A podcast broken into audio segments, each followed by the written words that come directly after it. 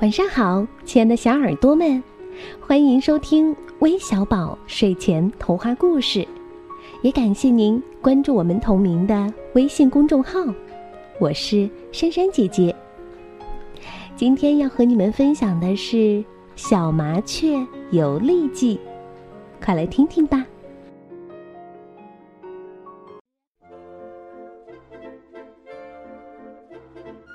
小麻雀学会飞之后，它的飞行技巧越来越熟练。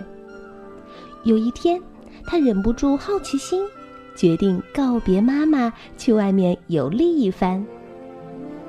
小麻雀飞着飞着，看到一大片稻子，黄澄澄的稻子让小麻雀十分喜爱，于是，在稻子中忽上忽下的玩耍，感觉非常好玩儿。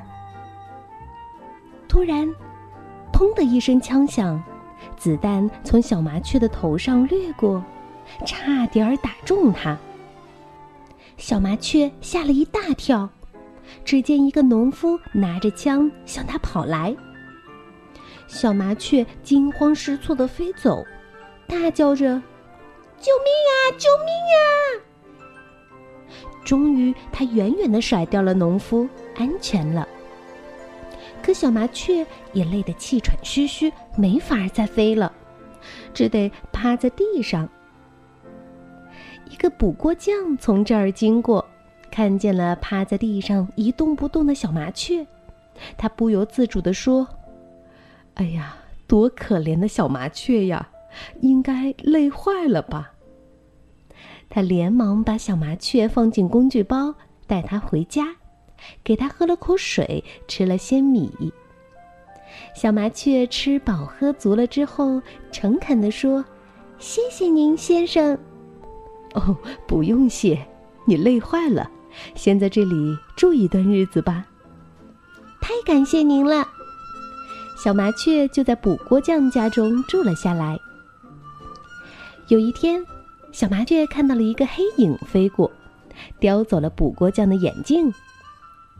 小麻雀心想：“糟了，没有眼镜，补锅匠干不了活。”它毫不犹豫地飞起来去追那个黑影。追了很久很久，终于那个黑影飞到了树上的一个鸟窝中，小麻雀也停了下来。它仔细一看，原来是乌鸦。小麻雀大声质问：“是你？”你为什么要偷补过匠的眼镜呢？哦，对不起，乌鸦说：“我没注意，我看见发亮的东西就忍不住想去拿。现在你带回去吧。”哎呀，怎么了？我追你追得太紧，忘记怎么回去了。哦，没关系，我知道路怎么走。然后乌鸦就带着小麻雀回补锅匠的家里去了。这时，补锅匠正为找不到眼镜而着急。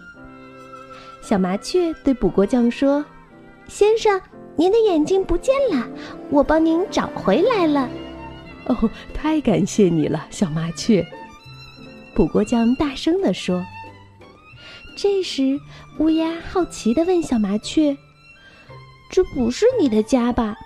你的家在哪儿呢？唉，小麻雀叹了一声。其实我是出来游历的。过了这么长时间，我还真有点想家了呢。那我送你回家吧。乌鸦友好的说着。谢谢，太感谢了。小麻雀十分高兴。最终，小麻雀回到了家，告别乌鸦后，妈妈问小麻雀：“你这次游历学到了些什么呢？”“嗯，我学到了要善良，要乐于帮助别人。”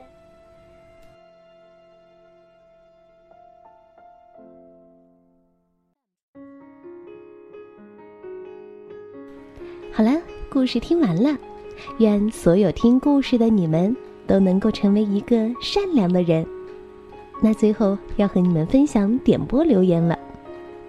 他们是来自山东烟台的何祥熙，来自新疆塔城的王雨晨，来自河南周口的黄新莹，来自湖北荆门的郭航宇，还有来自广东顺德的陈宝墨。那宝墨小朋友呢？留言说他马上就要成为一名小学生了，很期待，也有点紧张。希望微小宝能够陪伴在他身边，并给他加油。嗯，宝贝，放心吧，微小宝一定会一直陪在你们身边，和你们慢慢长大的。好了，我们今天的节目就到这里了，晚安，祝你们有个好梦。